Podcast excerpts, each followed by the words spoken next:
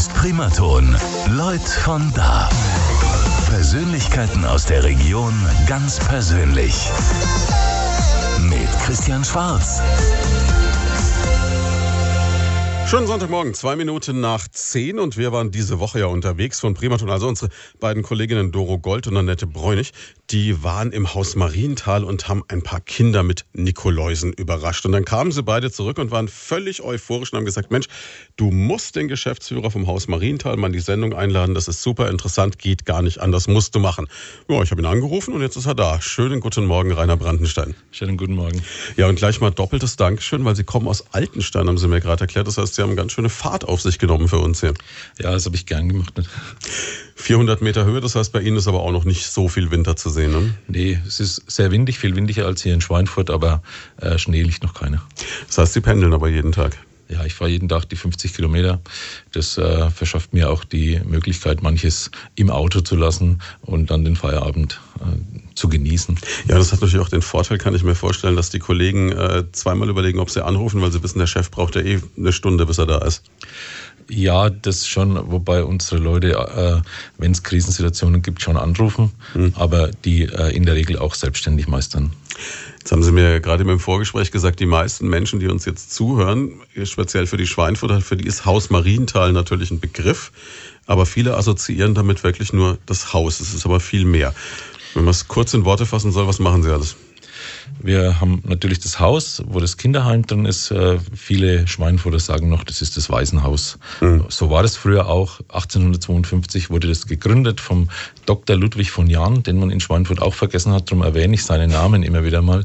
Äh, er war Gymnasialprofessor mhm. und hat sich da engagiert. Und ansonsten haben wir Kinderhorte, Kindertagesstätten, mobile äh, Jugendsozialarbeit, also Straßensozialarbeit. Wir haben Jugendsozialarbeit an Schulen, also ein ganz, ganz vielfältiges Angebot. Also die Klammer ist, es geht immer um Kinder und Jugendliche, aber da quasi über alle Felder. Kinder, Jugendliche und auch Familien. Wir haben auch äh, Mitarbeiterinnen, die in Familien direkt arbeiten, mhm. um das Familiensystem zu stabilisieren, damit Kinder nicht fremd untergebracht werden müssen. Jetzt haben Sie gerade das Wort Waisenhaus schon in den Mund genommen. Das ist natürlich mal, da hat jeder sofort ein Bild vor Augen. Ne? Man kennt das aus Filmen. Das geht irgendwo los bei den äh, Klassikbegeisterten, bei Charles Dickens irgendwo und äh, bis zu modernen Verfilmungen etc. Ja. Und es, es klingt so als das Schlimmste, was einem passieren kann. Also ich weiß, das ist so der Spruch, den man früher, glaube ich, kleinen Kindern gesagt hat, wenn du das nicht tust, dann kommst du ins Heim. Ist es denn so?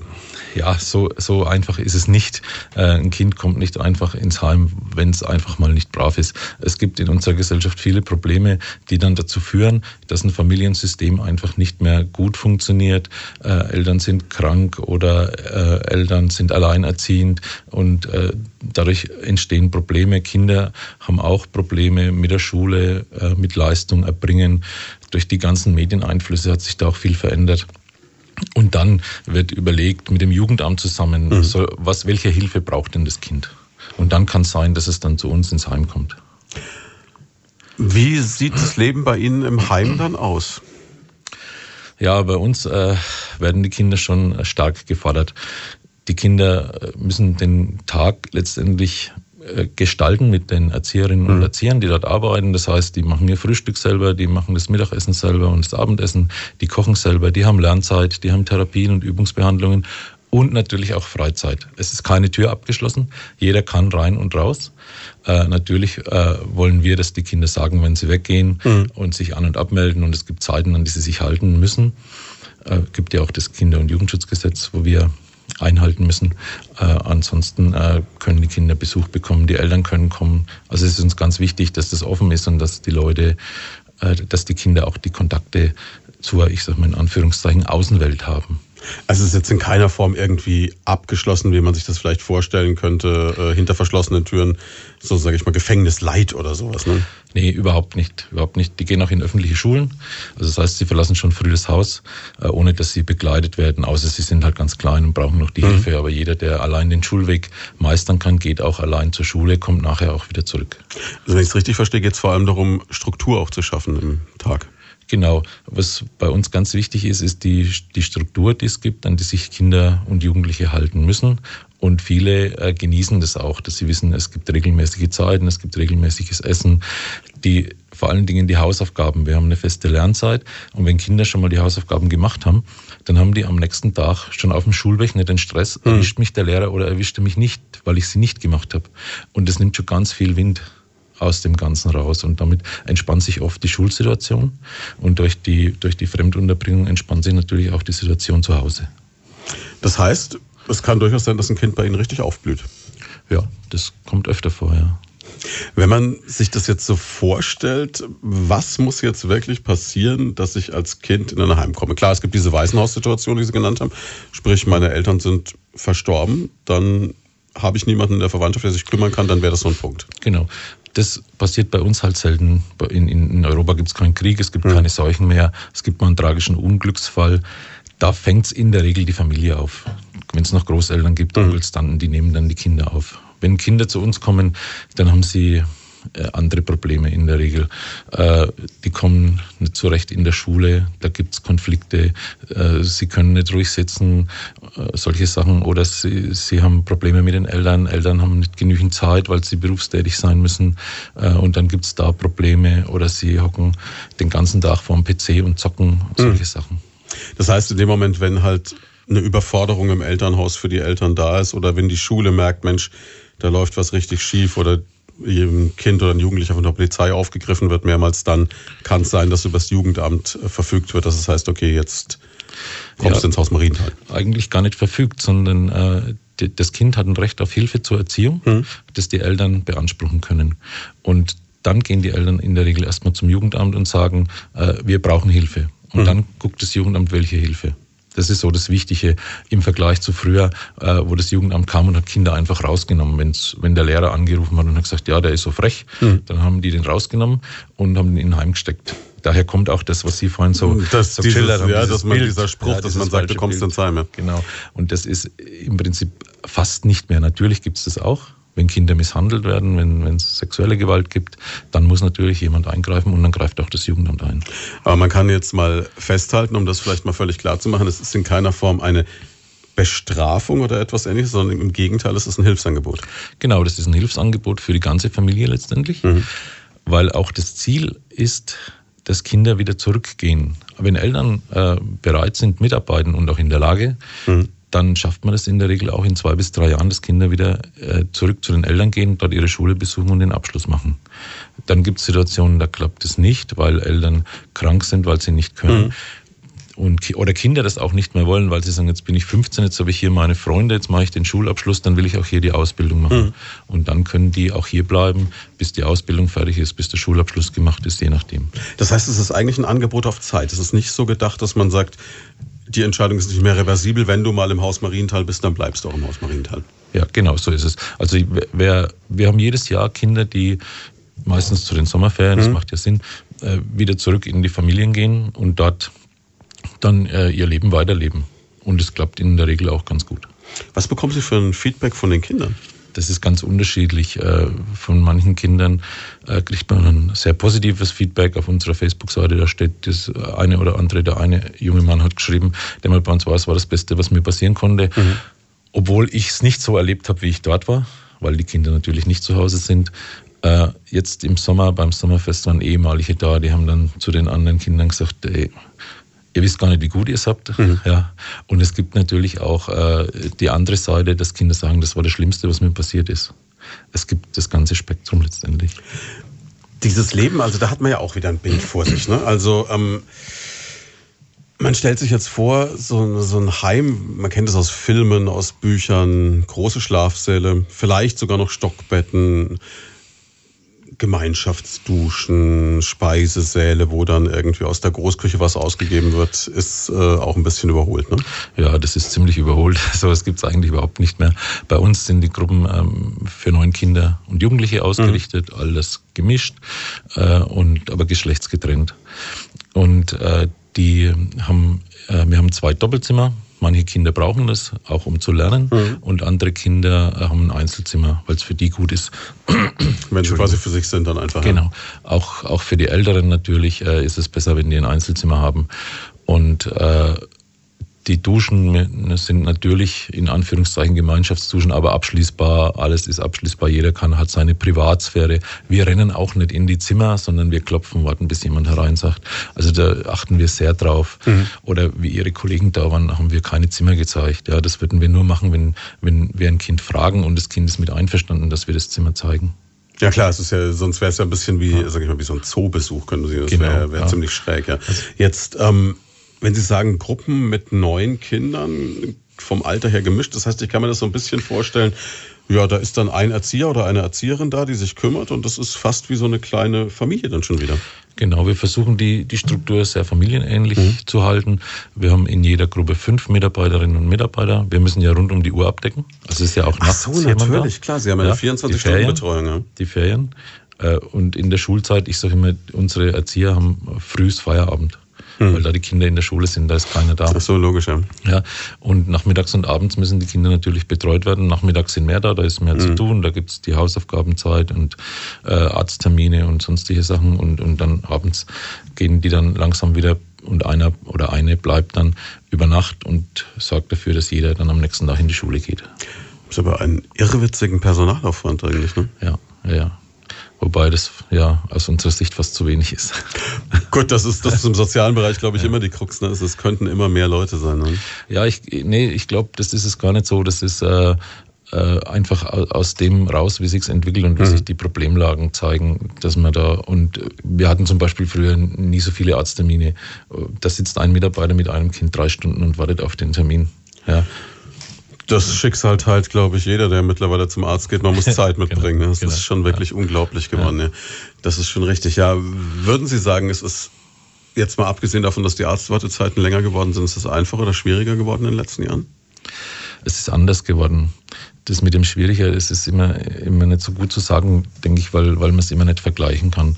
Weil durch die, durch diese Schnelllebigkeit und durch diese hm. Ständig wechselnden Angebote in den Medien, was man alles am PC oder was man mittlerweile mit dem Handy machen kann, wir sagen ja immer noch Handy, dabei ist das hm. ja ein Smartphone. Ja, das hat, das ist was ganz anderes und bis, bis wir das gemerkt haben, äh, hat uns die Entwicklung schon überholt gehabt. Das ist das, was ich mir immer denke, wenn ich mich so an meine Schulzeit erinnere, so Ende, Mitte, Ende der 70er bis Anfang der 80er. Das waren natürlich insofern eigentlich paradiesische Zeiten, weil Fernsehen gab es drei Programme, Kinderprogramm genau. gab es nachmittags zwei Stunden und immer um 18.25 Uhr kam irgendeine Zeichentrickserie noch. Ja, und ansonsten Handys gab es nicht. Computer gab es auch nicht. Also C64 habe ich irgendwann mal zu Weihnachten mit meinen beiden Brüdern bekommen. Das war lang, lang, lang schon später. Aber im Grunde genommen war es stressfreier als Kind, habe ich immer den Eindruck. Also wenn ich das heute sehe, die haben heute Stress. Ja, ich denke das auch. Und ich habe so auch gerade mit, mit WhatsApp oder so, mhm die sind ja 24 Stunden erreichbar. Also bei uns ist es so, das WLAN wird dann um 10 abgeschalten. Mhm. Ja, und dann ist WhatsApp aus, damit sie auch schlafen können. Äh, aber man hört ja jetzt so häufig von jungen Menschen, die schon Burnout, an Burnout leiden. Äh, und ich denke, das hängt auch viel damit zusammen, dass die wirklich 24 Stunden unter Strom stehen, mit dem Zocken, mit dem immer erreichbar sein. Nachts klingelt das Handy und man muss dann auf die WhatsApp antworten. Und, und so, das ist schon eine andere Belastung. Ja. Ja, man kennt es ja von sich selber. Ich denke mir immer früher, wenn man in Urlaub gefahren ist, war man für seine Firma oder seine Kunden erstmal nicht erreichbar. Da war man weg. Ne? Ja. Und ähm, ich habe aber auch schon erlebt, dass ich ähm, irgendwo an der Côte d'Azur am Strand saß und das Telefon klingelte und irgendjemand wollte was ganz Dringendes wissen, wo irgendein Beitrag hier im Studio liegt. Und das hätte es halt früher nicht gegeben. Passiert genau, jetzt. Genau, da hätte man ihn einfach gesucht oder was anderes gefunden. Ne? Und man hätte ja. wahrscheinlich eine Lösung gefunden. Ja, ich glaube es auch. Wir sprechen gleich weiter. Schönen Sonntagmorgen. Es ist sieben Minuten vor halb elf. Zu Gast heute bei uns der Geschäftsführer des Hauses Marienthal in Schweinfurt, Rainer Brandenstein. Wir haben uns vorhin schon ein bisschen drüber unterhalten. Sie haben unter anderem in Ihrem wirklich breit gesteckten Portfolio eine Heimeinrichtung für Kinder. Und das ja. ist ja schon sehr, sehr spannend. Wir haben schon ein bisschen drüber geredet. Und ähm, jetzt haben wir schon gehört, okay, die ganzen Vorurteile, das Bild, das jeder von uns im Kopf hat von einem Kinderheim, ist einfach nicht mehr zeitgemäß. Das hat sich wahnsinnig geändert. Ist der Ausdruck Kinderheim überhaupt noch zeitgemäß? Ja, wir sprechen in der Regel von der stationären Jugendhilfe. Hm. Kinderheim, das Wort will keiner mehr so gerne in den Mund nehmen. Ist es dann so, wenn Sie gesagt haben, Mensch, Ihre Jugendlichen und Kinder gehen in ganz normale Schulen, das heißt, gehen die dann offen damit um, wo sie wohnen oder covern die das ein bisschen oder? Ja, das ist auch unterschiedlich. Das kommt immer ein bisschen auf die Eltern drauf an. Wenn die Eltern äh, dazu stehen, dann erzählen die Kinder das auch. Mhm. Manche Eltern haben das nicht so gern und die erzählen dann eher mal, dass die so in einem Internat sind. Aber es gibt dann auch eine direkte Zusammenarbeit von der stationären Jugendeinrichtung mit den Schulen. Also findet da ein Kontakt statt mit den Eltern etc. Ja. Oder auch mit den Lehrern natürlich. Ja, natürlich. Also wir, wir übernehmen quasi die, die Geschäfte des Alltags für die Eltern. Das heißt, Sie gehen das auch zum Elternsprechtag wir gehen zum Elternsprechtag, sind auch immer wieder Mitarbeiter von uns äh, im Elternbeirat mhm. äh, und übernehmen da die Funktion. Und äh, wenn Eltern in der Nähe sind, oftmals sind sie auch weiter weg, äh, dann können die natürlich gerne mit zu den Lehrergesprächen. Das forcieren wir, das wollen wir mhm. auch haben. Die können auch kommen, können mit den Kindern Hausaufgaben machen. Das passiert natürlich sehr selten. Aber die Möglichkeit besteht immer. Uns ist es ganz wichtig, dass die Eltern mit uns arbeiten. das heißt, sobald die Eltern das können bzw. dazu bereit sind, werden sie auch eingebunden. Ja, genau. Es ist also in keiner Form so, dass ein Kind einer Familie, wie man das früher mal so gesehen hat, weggenommen wird oder so. Nee, also es gibt eine Einschränkung, gibt, Sie haben es vorhin gesagt, genau. wenn Gewalt herrscht oder ja, wenn sexuelle genau. Gewalt besteht natürlich. Es gibt schon manchmal Einschränkungen, aber in der Regel und ist es uns wichtig, dass die Eltern äh, keine Konkurrenzsituation mit uns mhm. erleben. Also wir wollen nicht die besseren äh, Erzieher sein oder die besseren Eltern. Das, das können wir auch gar nicht. Eltern sind Eltern und das ist ganz wichtig und die Eltern bleiben die Eltern. Das heißt auch äh, ein Heimbetreuer oder etc. wird jetzt nicht eine, eine elternähnliche Funktion irgendwann übernehmen. Nee. Das wird nicht passieren. Das heißt, da ist immer eine ganz klare, so eine Restdistanz dann auch noch da. Genau. Das ist ja gerade das Schwierige in unserer Arbeit, diese, diese Nähe und Distanz richtig äh, zu halten. Ähm, das ist halt das, was, sag ich mal, uns äh, ja von den Eltern unterscheidet, dass wir eine professionelle Haltung zu dem Ganzen haben und auch dadurch natürlich einen anderen Blick auf die Problematik kriegen, was dann oft hilfreich ist. Finde ich aber irrwitzig schwierig, weil ich kann mich erinnern, ich habe mal äh, während der Schulzeit äh, Praktika gemacht ähm, an der Ganztagsschule am Heuchelhof in Würzburg und im oh. Körperbehindertenzentrum ebenfalls am Heuchelhof. Und in beiden Situationen, in diesen Wohngruppensituationen, auch in diesen Kinderbetreuungssituationen, habe ich festgestellt, dass es für mich wahnsinnig schwierig war, eben genau dieses, dieses Distanz zu halten, weil Kinder ja auch sowas sind, die gehen ja ohne Distanz auf einen zu. Und sind ja zum einen brutal ehrlich, zum anderen aber auch dann natürlich brutal anhänglich in irgendeiner Form. Und also ich stelle mir das unglaublich schwierig vor. Das ist sicherlich äh, der schwierigste Teil unserer Arbeit, diese, diese professionelle Nähe zuzulassen mhm. und gleichzeitig aber auch eine gesunde Distanz noch zu haben. Es löst sich schon ein bisschen dadurch, dass, dass wir oder unsere Mitarbeiter, die gehen dann halt auch mal heim. Mhm. Eltern sind immer da. Das ist schon ein Unterschied.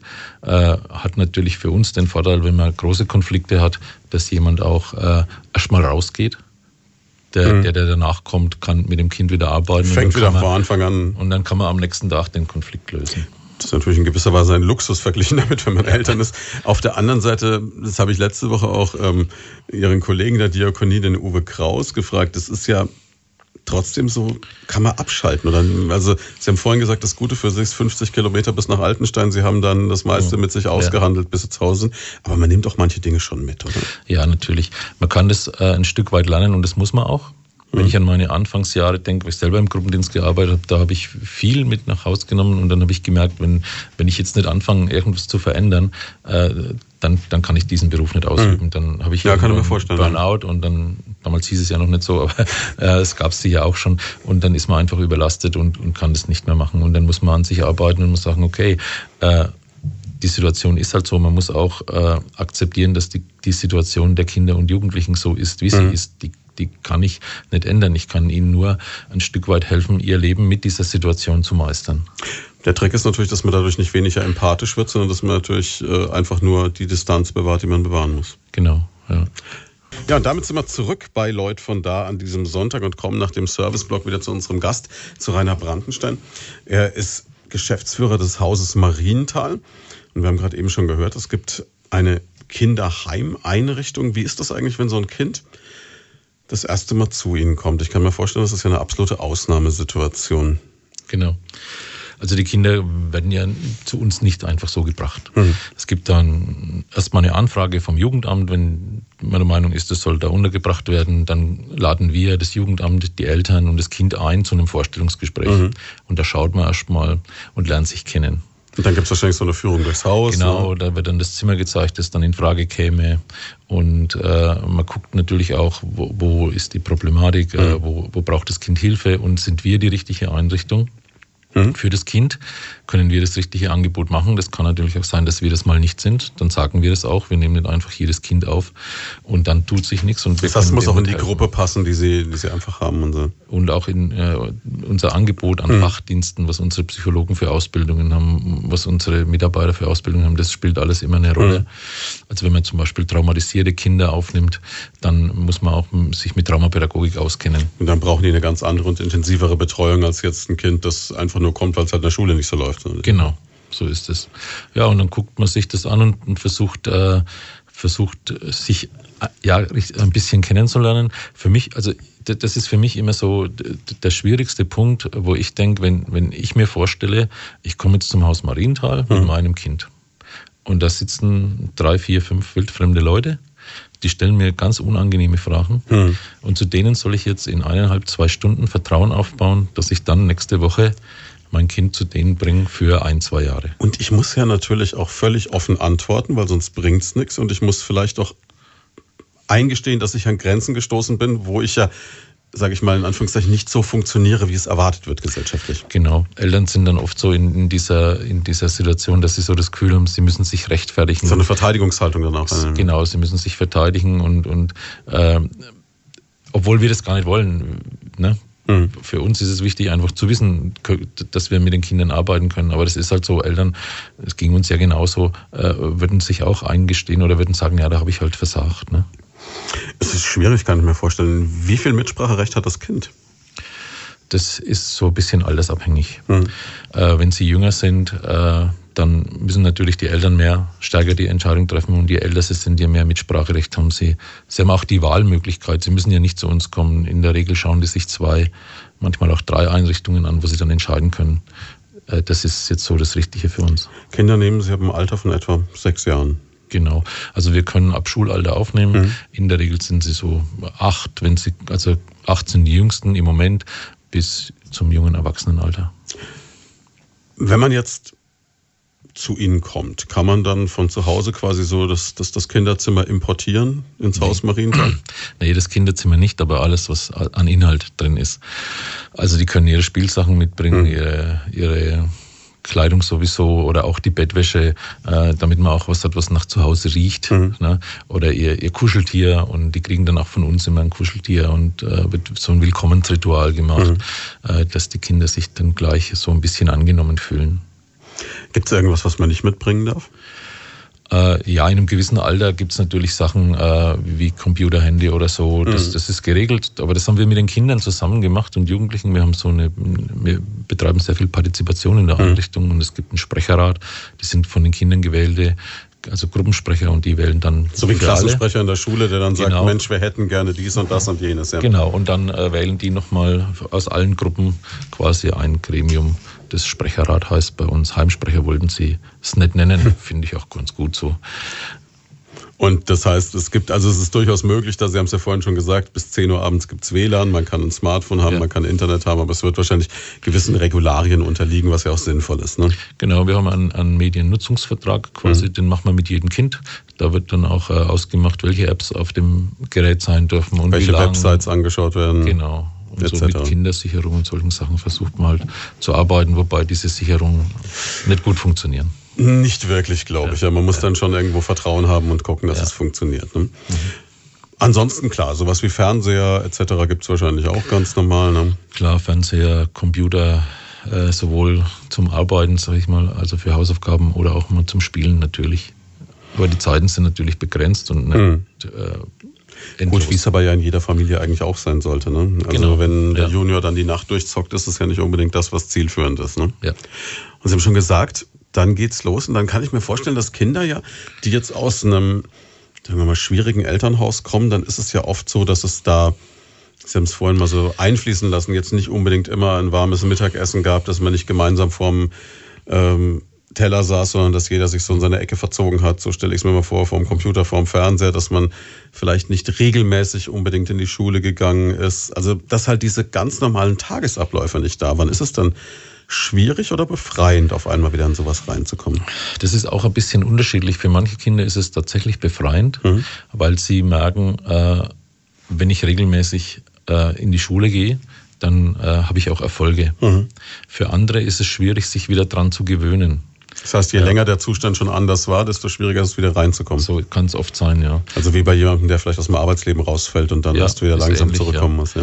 ja, und dann gibt es auch die Möglichkeit zu sagen, man macht das mit einer Bekleidung oder wir machen extra Modelle, wo die einfach weniger beschult werden. Das besprechen wir dann mit den Schulen auch. Mhm. Die Schulen sind auch sehr kooperativ und äh, arbeiten da wirklich gut mit uns zusammen, sodass wir da immer auch oder in den meisten Fällen, sage ich mal, immer sicher nicht, aber in den meisten Fällen auch vernünftige Modelle finden. Aber in letzter Konsequenz eine Riesenchance auch für ein Kind. Ne? Ja, für die Kinder ist es immer eine Riesenchance. Sie sehen es halt nicht immer. Das, das liegt in der Natur der Sache, um Gottes Willen. Also das ist, ja. ich habe ich habe das Hausaufgaben auch nicht unbedingt immer als Riesenbildungschance akzeptiert. Ja, das genau. ist das ist glaube ich ganz normal. Ja. Ja, und, und dann von den Abschlüssen, die man bei Ihnen machen kann, da ist quasi alles drin. Ne? Da ist alles drin. Äh, wir haben immer wieder auch mal äh, Realschüler oder Gymnasiasten. Die meisten sind so in der Mittelschule, mhm. machen dort den qualifizierten Hauptschulabschluss. Manche äh, geben dann nochmal Gas und sagen, okay, ich mache noch die mittlere Reife, die kann man, das kann man jetzt mittlerweile schön aufsatteln. Und andere brauchen dann auch andere Schulformen, wo sie mehr gefördert werden. Wobei ich immer noch sagen muss, ne, also wenn ich mich jetzt so an meine Schulzeit zurückerinnere und an so die Leute aus meiner Grundschulklasse, alle, die sich entschlossen haben, äh, eine Lehre zu machen und ein Handwerk zu lernen, hatten schneller in ein Familienhaus als ich. Ne? Insofern ist das nicht unbedingt immer der schlechteste Weg vielleicht. Na ja klar, solange man, wenn man irgendwas studiert oder, oder weiterführende Ausbildungen macht, ist Lange man einfach länger unterwegs. Kunst, ja. Das ist natürlich schon so, ja. Ähm, das heißt, Sie helfen dann auch bei der Suche nach einer Ausbildungsstelle etc. Ja, genau. Wir haben äh, viele Betriebe in Schweinfurt, mit denen wir so immer wieder zusammenarbeiten. Mhm. Es gibt einen Freundeskreis, das sind so Bürger aus Schweinfurt, die uns da auch immer wieder helfen. Also es ist nicht so ein Förderverein, sondern die die helfen, die treffen sich zweimal im Jahr, so ganz locker. Und die kann man mal anrufen oder mal nachfragen. Wir suchen da ein Praktikum oder wir suchen eine Lehrstelle und dann sind die immer sehr aktiv und gucken, äh, ob sie eine Firma finden, die das dann macht. Also alles andere als ein Manko, wenn im Lebenslauf Haus Marienthal steht, ne? Eigentlich äh, ist es was Positives, weil mhm. die Kinder sehr, sehr viel lernen. Wir erleben es auch immer, wenn, wenn, zum, wenn die zum Beispiel zu einer Freizeit gehen vom, vom CVJM oder, mhm. oder zu einer anderen Freizeit, äh, dann kriegen wir oft die Rückmeldung, Mensch, was eure Kinder können. Ne? Die, die spülen ab, die nehmen mal einen Besen in die Hand und kehren. Ne? Das, das kennen die anderen gar nicht von zu Hause. Das hat sich geändert. Ja. Ja. ja gut, ist klar. Ne? Es ist natürlich schon so, ähm, teilweise glaube ich, dass halt heute äh, der Trend schon zum, zum starken Verwöhnen geht und dass äh, Konsequenz in der Erziehung nicht mehr unbedingt das ist, was so ganz oben dran steht. Ne? Ja, das wird immer weniger, glaube ich auch, ja. Jetzt haben wir uns vorhin schon mal drüber unterhalten. Ich habe immer dieses Zerrbild, dass äh, fast jede Mutter, mit der ich mich heute unterhalte, hat ein Kind, das entweder besonders zart ist oder zumindest mal drei Allergien hat oder ADHS oder es ist natürlich hochbegabt. Mhm, ja. ähm, das ist vielleicht gar nicht wirklich so, oder? Nee, ich glaube, das ist nicht wirklich so. Äh, von denen hören wir halt am meisten, weil über ein mhm. normales Kind äh, berichten Sie in, in Ihrem Sender vermutlich auch nicht. Sie machen vielleicht mal eine Reportage über Hochbegabte, sage ich jetzt mal so ganz frech. Zugegebenermaßen. Also ich, ich, ich trage mich gerade mit dem Gedanken, weil ich wirklich gesehen habe, dass es ähm, in Veitshöchern bei Würzburg eine spezielle Einrichtung gibt, mhm. in der besonders hochbegabte, also so Geniekinder irgendwie mhm. gecoacht werden. Das sind aber wirklich nur ganz, ganz wenige, bevor Sie jetzt überlegen, ob Ihr, Ihr Junior da auch hin muss. Aber ähm, Klar, es ist spannend, logisch. Ja, das, alles, was ganz normal läuft, ist ähm, positiv, aber man ja. hört es nicht. Es läuft ja. halt, ne? wie man so sagt. Ja. das denke ich schon. Also ich glaube schon, dass die Mehrzahl äh, der Kinder noch äh, so ist, das, was wir normal bezeichnen. Ich habe das Gefühl, dass nicht die Kinder schwieriger geworden sind, sondern eher die Eltern. Ne? Die ganze, das ganze Umfeld, glaube ich, ist schwieriger geworden. Früher äh, waren die Kinder halt im Sportverein, in der Jugendgruppe, äh, ob das jetzt die Kirche, kirchliche war oder eine andere bei der Feuerwehr. Äh, und wenn man die Zeitung aufmacht, kein Verein kriegt mehr eine Vorstandschaft zusammen. Mhm. Das, das lässt ja alles nach. Und damit natürlich auch soziale Kontakte und für die Kinder auch die Möglichkeiten, soziales Lernen zu erleben. Und das haben die alles viel weniger und die sitzen viel mehr vor dem Computer und chatten. Ja, ich habe manchmal das Gefühl, die, die laufen nebeneinander her und äh, schicken sich WhatsApp, anstatt sie miteinander reden. Ne? Ist wahrscheinlich nicht so, aber die, den Eindruck hat man ja manchmal. Erlebe ich hier in der Redaktion, dass Menschen, die links im Büro sitzen, den Menschen rechts im Büro äh, eine Nachricht schicken. Ja. Das ist so, ja. Das hat sich wirklich geändert, ja. ja. Man hat ja auch das Gefühl, klar, ist natürlich die Frage, ob der Fußballverein dann äh, gegen die Playstation noch anstinken kann heutzutage. Ja, ja wo, weil ja die Playstation auch Fußball anbietet. Ja, und, und das bequem vom Sessel aus. Ne? Ja, also das hat natürlich schon seine Vorteile. Ja, und ich habe aber auch den Eindruck, dass es natürlich so ist, dass Kinder heute behüteter sind. Also was man früher jetzt so sage ich mal, einfach so erlaubt hat und, und Kindern zugetraut hat, das wird immer weniger, hat man so den Eindruck. Ja, den Eindruck habe ich auch. Ich habe es Ihnen ja vorhin schon mal erzählt, bei, bei uns im Dorf waren die Kinder 30 Meter äh, zu 30 Meter entfernten Bushaltestelle im Auto gebracht. Ähm, wir, wir, haben den Schulweg so gemeistert, freilich war es eine andere Zeit und man kann nicht immer alles zurückdrehen und, und auf Nostalgie machen. Aber es wird glaube ich, schon vieles ein bisschen überzogen. Aber jetzt hier als Profi, weil man hat ja immer das Gefühl, auch durch die mediale Darstellung, gerade in den Boulevardmedien und wenn ich mir heute äh, so Formate anschaue, in die ich äh, manchmal reinrutsche, sage ich mal so beim ersten Blick, äh, wenn man so mittags nach Hause kommt, so ich Frühschicht habe, dann kann ich ja auf diesen ganzen äh, Privatfernsehkanälen den ganzen Nachmittag das Elend der Welt betrachten, so mhm. ungefähr. Ne? Mhm. Ähm, schwierige Familienverhältnisse rauf und runter. Ist es wirklich so viel schwieriger geworden oder ist nur die mediale Berichterstattung auch so, dass es schwieriger wirkt? Ich, ich glaube, durch die mediale Berichterstattung hat man auf der einen Seite so ein bisschen mehr Einblick, was eigentlich mhm. in unserer Gesellschaft los ist. Ähm, ich glaube, dass es schon ein bisschen anders geworden ist. Schwieriger ist immer, immer schwer zu sagen. Es wird vielleicht ein bisschen mehr. Mhm. Äh, für uns, also für uns als Profis, ist es immer schwierig, äh, die Kids für, für das Milieu tauglich zu machen, aus mhm. dem sie kommen, weil wir es nicht kennen. Die gehen ja wieder so. zurück. Ja. Hm. Ich erzähle immer die Geschichte, die ist ein bisschen böse. Ich glaube, ich darf es aber trotzdem hier erzählen. Wenn zu, uns, wenn zu uns äh, so ein zwölfjähriges Mädchen kommt, dann, dann ziehen wir die schick an und lernen, hm. der, wie man mit Messer und Gabel isst, sage ich jetzt mal, ne? und wie man sich so prägt. Und dann bringen die ihren ersten Freund mit 14 mhm. oder 15 und dann haut es uns aus allen Wolken, weil das der größte Lodel von Schweinfurt ist. Ja. Und es war schon immer so, dass die bösen Jungs die Spannenderen waren, ne? ja, ist genau. Aber das ist dann genau der Punkt, äh, wo wir äh, merken, ja, die sind ja zehn Jahre, zwölf Jahre in diesem Milieu sozialisiert mhm. und da kennen die sich aus und da gehen die auch wieder hin, auch wenn die äh, von uns in eine andere Richtung gelenkt werden sollen. Und ich sage immer, wir müssen gucken, dass wir die Kids eben tauglich machen für ihr Milieu, dass sie zur Arbeit gehen, dass sie ihren Partner äh, vernünftig behandeln, dass sie ihre Kinder vernünftig behandeln und dass sie nicht kriminell werden. Aber verzweifelt man da manchmal, wenn man jetzt, wie Sie es gerade geschildert haben, dann so ein Mädel oder auch einen Jungen dann wirklich so auf den richtigen Weg gebracht hat und dann kommt die erste große Liebe und die reißt alles ein, was ich in den letzten Jahren aufgebaut habe? Naja, das ist ja oft gar nicht so. Das hm. ist ja oft mal nur der erste Eindruck. Ja, und wenn man sich dann mit den jungen Menschen unterhält, dann merkt man auch, aha, da ist ja auch was da. Weil ein bisschen was haben die Kids ja auch gelernt. Und natürlich gibt es auch das, was Sie gerade erzählt haben, äh, dass dann manche Kids abdriften. Ne? Durch, durch den Partner. Aber das hat man in Familien auch. Gut, ja, dem kann man sich ja. nicht entgegenstellen, das ist richtig. Ne? Auf der anderen Seite ist es ja auch so, dass man oft, ähm, das ist, geht einem ja auch mit zunehmendem Alter so, so ein Zerrbild hat, weil man irgend so einen jungen Menschen sieht und dann von der Optik oder vom ersten Verhalten oder vom Sprachstil rückschließt und das ist vielleicht, wie Sie sagen, eben gar nicht so schlimm. Ne? Ja. Was ich glaube, was einfacher geworden ist, kann ich mir vorstellen, ist Lehrstellen finden, oder? In den letzten Jahren. Das hat sich ja komplett gedreht. Ich kann mich noch erinnern, zu meiner Zeit war es noch so, mhm. da hast du, oder hätte man Bewerbungen geschrieben wie ein großer, in der Hoffnung, vielleicht was zu bekommen. Inzwischen sind es eher die Firmen, die anfragen. Ja, das ist einfacher geworden, aber vielleicht auch doch nicht einfacher geworden, weil für, für Kinder und Jugendliche, und das sind nicht nur welche, die bei uns sind, mhm. äh, gibt es auf dem Markt eine ganze Menge. Mhm aber oft sind die gar nicht in der Lage, das zu bewältigen. Also, weil die vom schulischen Niveau zum Beispiel Elektriker gar nicht machen können. Mhm. Aber sie kriegen eine Lehrstelle angeboten und nehmen die dann an, weil der Elektriker händeringend Leute sucht. Also und dann habe ich so eine permanente Überforderung. Das ist so wie meine Eltern wollen mich aufs Gymnasium stecken, aber eigentlich wäre ich genau. besser aufgehoben auf der Realschule so ungefähr. Ja, genau. Ja. Ja, und diese Angebote, die wir früher hatten über, über GBF oder so, diese mhm. überbetrieblichen, die werden immer weniger.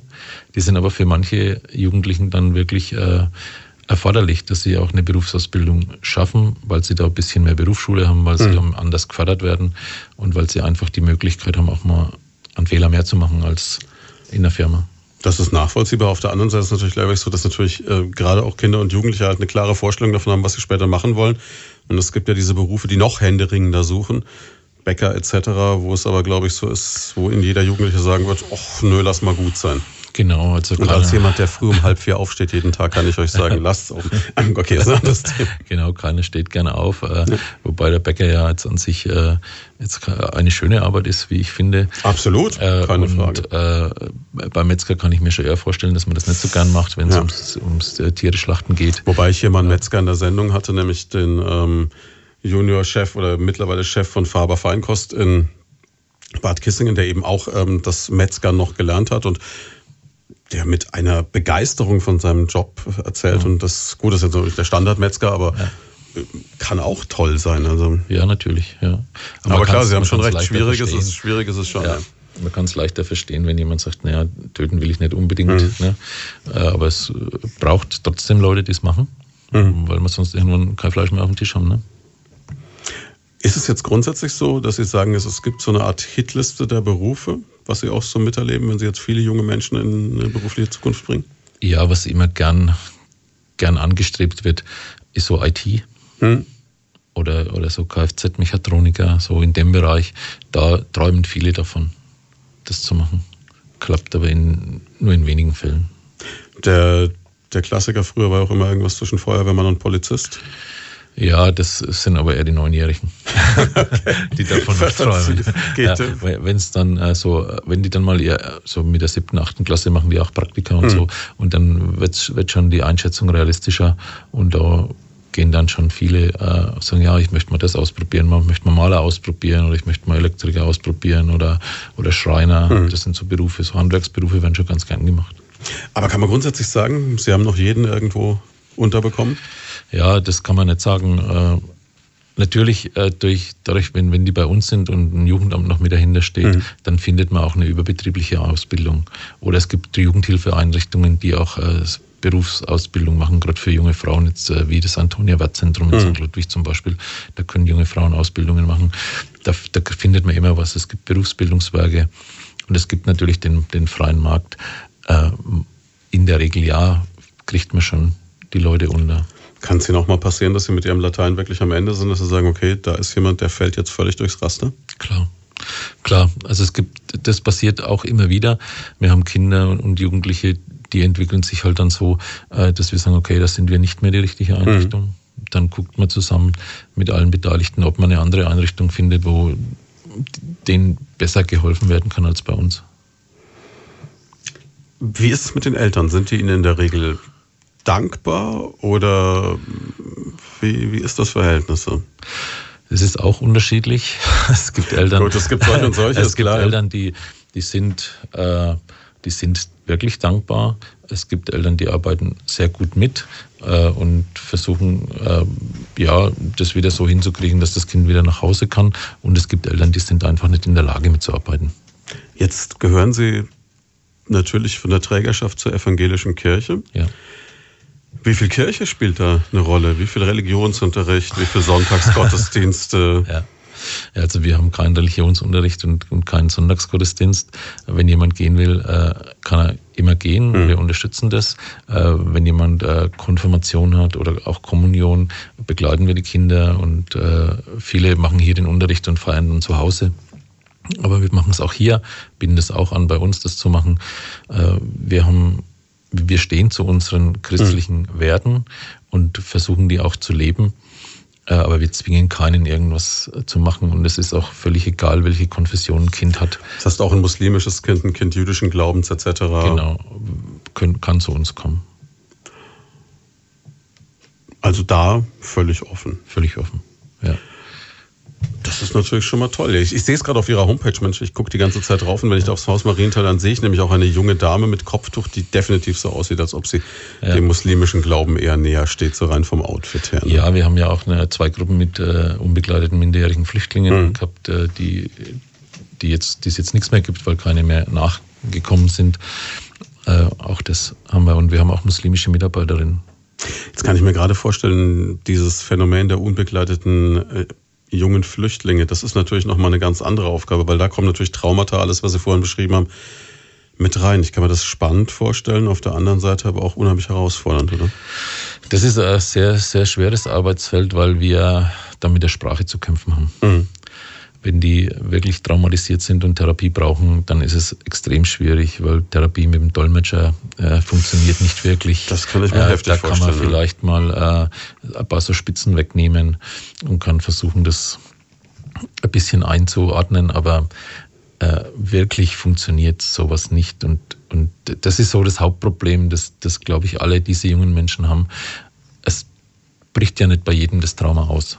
Ne? Ja, Aber bei denen es ausbricht, ist es schwierig. Da ist es dann umso schwieriger. Ne? Ja. Wir machen nochmal eine ganz kurze Pause. Sechs Minuten vor elf. Einen schönen Vormittag an diesem Sonntag. Oh, Sie können ruhig am Radio bleiben. Wettertechnisch verpassen Sie heute nichts. Sie hören Lloyd von da, das Sonntagsmagazin hier bei Primaton. Und zu Gast ist Rainer Brandenstein, Geschäftsführer vom Haus Marienthal in Schweinfurt. Und jetzt haben wir ja, fast eine Stunde eigentlich darüber gesprochen, wie es in einem Kinderheim oder wie man heute sagt, einer stationären Einrichtung für Kinder und Jugendliche so abläuft. In der zweiten Stunde gehen wir dann so ein bisschen auf die ganzen anderen Angebote, denn das Haus Marienthal macht ja noch so viel mehr. Aber ähm, wenn man jetzt schon mal so einen kleinen Einblick gewähren möchte, was machen Sie noch alles? Was haben Sie noch alles im Portfolio? Ja, wir haben eine ganze Menge. Wir haben also vier Kinder hatte, die früher von der Stadt betrieben wurden, hm. die seit 2000 bei uns sind. Wir haben eine Kinderkrippe am Bergel, wir haben einen Kindergarten in Poppenhausen, haben einen Kindergarten in Bad Kissingen. Das ist schon mal eine Menge. Das ist eine Menge, ja. Dann haben, machen wir Jugendsozialarbeit an neun Schulen in Schweinfurt. Das heißt, neun Mitarbeiterinnen in Teilzeit arbeiten dort. Wir machen Streetwork, und Wohnfähigkeitstraining äh, in Kooperation mit der Stadt, mit äh, zwei Mitarbeiterinnen, einem Mitarbeiter. Äh, wir sind im Ganztagsschulbereich Kooperationspartner an vielen Schulen und machen dort offene und gebundene Ganztagsschule als Angebot. Äh, wir haben ähm, flexible Hilfen, nennen wir das, ambulante Dienste, die in Familien arbeiten, hatte ich vorher schon mal erwähnt. So ein bisschen dann die Vorstufe quasi zu dem, wenn jetzt ein Kind zu Ihnen in die stationäre Einrichtung käme, dass man quasi sagt, man guckt, dass man innerhalb der Familie Strukturen schafft dann. Genau, da, versucht man eigentlich äh, das Familiensystem so zu stabilisieren, dass das Kind nicht fremd untergebracht mhm. werden muss, dass es dort bleiben kann. Und da kann man auch, kommen die Mitarbeiter zwei, dreimal die Woche, je nachdem, was da vereinbart wurde, und versuchen mit der Familie zu arbeiten, um das einfach ja, in, in eine gute Richtung zu bringen. Also eine Menge Personal, kann ich mir vorstellen. Ja, wir sind so um die 200 Mitarbeiterinnen und Mitarbeiter. Und das ist komplett kirchlich finanziert dann? Ja, alles muss äh, irgendwie finanziert werden. Wir kriegen jetzt so keine Zuschüsse oder, mhm. oder sowas, sondern es gibt unterschiedliche Finanzierungsmodelle. Die Horde zum Beispiel, wie die Kindergärten, werden die finanziert. Für die stationäre Jugendhilfe müssen wir ein Entgelt verhandeln. Äh, da kriegen wir so einen Tagessatz, ähnlich wie in der Altenpflege. Und äh, das andere läuft dann über Finanzierungen von Staatsministerium oder so. Aber alles immer genau abgerechnet. Also wir kriegen nicht einfach Geld hingeschmissen und sagt, macht mal, sondern wir müssen sehr, sehr genau rechnen und manchmal auch jeden Cent umdrehen und gucken, ob es reicht. Das bedeutet aber, dass es als Geschäftsführer natürlich auch eine Mörderaufgabe zu sagen, man muss die ganzen Budgets und alles irgendwo dann verwalten und unterbringen.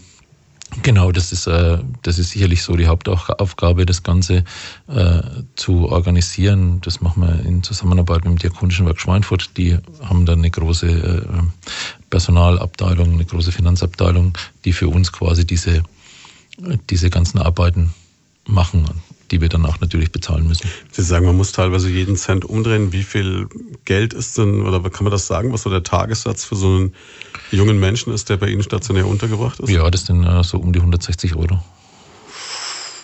Okay, das ist, das klingt im ersten Moment jetzt viel, wenn man sich aber überlegt, ja. wenn Sie sagen, Sie brauchen fünf Personen allein in der Wohngruppe, um das zu betreuen, dann muss man die Lohnkosten abrechnen, die Unterbringung genau. und dann ist es auf einmal gar nicht mehr viel. Ne? Nee, und dann haben wir ja noch die Psychologen und Heilpädagogen, die mit den Kindern arbeiten, äh, mit den Therapien machen, Übungsbehandlungen machen. Das kommt ja auch noch dazu. Dann die Instandhaltung vom Haus. Mhm. Ja, wir brauchen einen Hausmeister, wir brauchen Reinigungskräfte und all das, da kommt schon einiges zusammen, ja. Ich habe jetzt gerade einen, es ist ein saublöder Vergleich, aber ich habe vor kurzem einen Gefängnisdirektor hier gehabt und äh, habe dann gelernt, dass ähm, der Tag im Gefängnis, so nagen Sie mich nicht fest, zwischen 115 und 120 Euro, glaube ich, kostet. Mhm. Und äh, insofern finde ich es also erstaunlich, was Sie alles unterbringen und schaffen dann mit 160 Euro eigentlich. Ja, wir, wir müssen damit einfach zurechtkommen. Das ist halt einfach so. Das ist ein Wort. Ne? Wir versuchen das natürlich immer wieder zu verhandeln und wenn es Lohnerhöhungen gibt und solche Sachen, mhm. dann können wir nachverhandeln äh, mit einer Kommission, die heißt, das heißt Jugendhilfekommission Franken und da müssen alle äh, Einrichtungen der Erziehungshilfe mit denen das verhandeln. Aber eigentlich auch verrückt, dass wir genau für diese Dinge eben wie jetzt Soziales, wie Pflege, wie Altenpflege, Sie haben es vorhin gesagt, wie. Kinder- und Jugendhilfe in unserer Gesellschaft viel zu wenig Geld und viel zu wenig Personal haben und das an anderen Stellen manchmal ausgeben für Dinge, wo man zumindest mal diskutieren könnte, ob es so sinnvoll ist. Ja, die Gedanken haben wir natürlich auch immer wieder. Mit dem Personal ist es halt so, dass es auch wenig gibt im Moment. Mhm. Ja, manchmal würden wir einstellen, und könnten es auch, aber äh, es, es gibt niemanden, der sich auf eine Stelle bewirbt, weil der Markt einfach leer, leergefegt ist. Ich weiß nicht, als ich damals Praktikum gemacht habe im sozialen Bereich, habe ich mir gedacht, Mensch, das ist ein faszinierender, ein unglaublicher Job, der einem wahnsinnig viel zurückgibt. Aber es ist auch ein Job, sage ich mal, wenn man jetzt so als einfacher Erzieher in Anführungszeichen arbeitet, wo man halt, ja, also zumindest zu der Zeit, wo ich es mir angeschaut habe, echt überlegt, ob das äh, was ist, wovon man sein Leben so bestreiten kann. Ja, ja das ist natürlich sicherlich ein Grund, äh, wenn, wenn man sieht, ein Erzieher muss fünf Jahre in die Ausbildung mhm. Äh, und für das Gehalt, äh, das er dann arbeitet, also der braucht ja länger als jemand, der einen Bachelorabschluss macht und kriegt viel weniger Geld. Das ist sicherlich ein Grund, warum diese Berufe, auch die Altenpflege, warum diese nicht bevorzugt gewählt werden, obwohl manche Leute das vielleicht auch gern machen würden. Muss man halt immer wieder drüber nachdenken, was das ja. dann auch über unsere Gesellschaft aussagt. Damit beenden wir die erste Stunde und hören uns gleich auf der anderen Seite der Nachrichten wieder. Hier ist Primaton. Leute von da. Persönlichkeiten aus der Region ganz persönlich. Mit Christian Schwarz. Schönen Sonntag, drei Minuten nach elf. Zu Gast an diesem Sonntag der Geschäftsführer des Hauses Marienthal in Schweinfurt, Rainer Brandenstein. Wir haben gerade eben kurz vor den Nachrichten schon mal über die Jobs gesprochen und über die Schwierigkeiten, wie das heute ist, ähm, dass man genug Erzieher, Betreuer, Fachpersonal findet. Und jetzt haben Sie gerade eben gesagt, Mensch, ja, Sie suchen eigentlich ständig Leute. Jetzt habe ich gerade mal so geguckt auf äh, Ihre Karriereseite und da gäbe es also einiges an Jobs. Das heißt eigentlich, äh, und am besten gleich ab sofort, wie ich gerade sehe, es ist schon gar nicht so leicht genug, Leute zu finden. Ne? Ja, es ist momentan sehr schwierig, Leute zu finden. Wir haben ständig Stellen ausgeschrieben auf unserer Homepage. Also falls Sie sich interessieren, mache ich gleich mal ein bisschen Werbung. Ist ein toller Arbeitgeber, ne? Der Chef ist total nett, Sie hören es gerade. Ja, würde mich freuen, wenn Sie sich bewerben. Äh, wir suchen immer Leute. Es gibt ganz wenige äh, Bewerbungen zurzeit und äh, das macht es natürlich für uns schwierig, auch unseren, unseren fachlichen Standard mhm. zu halten. Aber klar, Sie haben es gerade eben gesagt, während der Nachrichten ist es natürlich auch schwierig, weil wenn ich jetzt zum Beispiel in der stationären Jugendbetreuung arbeite und selber Familie habe, dann kann es mir halt passieren, dass ich Nachtschicht im Haus Marienthal mache, aber gleichzeitig habe ich halt zu Hause zwei Kinder vielleicht. Ne? Genau, gerade wenn man alleinerziehend ist, ist das sicherlich sehr schwierig. Könnte ich die, die dann Kinder mitbringen, rein theoretisch? Machen Sie das als Arbeitgeber nee, möglich? Nee, nee das können, können, können Sie nicht. Das mhm. würde ich auch niemandem empfehlen, mhm. das zu machen, weil man da als Eltern auch anders ist in der Arbeit. Und äh, wenn da Probleme auftreten, deswegen sind ja die Kinder bei uns, dann müssen das die eigenen Kinder, glaube ich, nicht unbedingt erleben. Hm.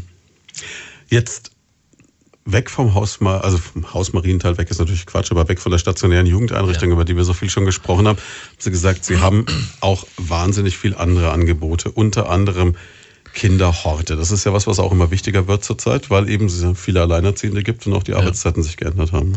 Genau, also die Kinderhorte, die betreuen ja die Kinder direkt nach der Schule. Das heißt, die Kinder gehen dahin. Die sind auch in vier Schulen in Schweinfurt, mhm. am Bergel, am, am, Hochfeld, an der Kaschensteiner Schule, an der Auenschule und an der Friedrich-Rückert-Schule. Äh, und da können die Kinder direkt äh, quasi im Gebäude bleiben und äh, kriegen da ihr Mittagessen, mhm. da wird Hausaufgaben gemacht und natürlich wird auch pädagogisch gearbeitet. Das ist ja der Unterschied jetzt vom, vom Hort zu einem anderen Angebot, dass hier noch stark pädagogisch auch gearbeitet wird. Das heißt, es hat äh, den charmanten Vorteil für die Eltern, wenn das Kind irgendwann am späten Nachmittag abgeholt wird, sind die Hausaufgaben gemacht, der erste Hunger gestillt Genau. Ist eigentlich komfortabel, ne? Es ist komfortabel, äh, was aber die Eltern nicht entbinden sollte, mal zu gucken, was die Kinder so in der Schule machen. Freitags machen wir auch keine Hausaufgaben. Da sollen es die Eltern mit den Kindern machen übers Wochenende, damit die Eltern auch sehen, wo die Kinder stehen. Also würde es jetzt rein theoretisch funktionieren, wenn ich im Hort bin, dass ich dann darüber hinaus gar nichts mehr für die Schule tue? Auch nicht wirklich, ne? Nicht wirklich. Äh, in der Regel ist es so, dass das Schriftliche ist erledigt. Mhm. Was man aber sonst noch lernen muss, äh, das sollten die Kinder dann schon zu Hause nochmal anschauen.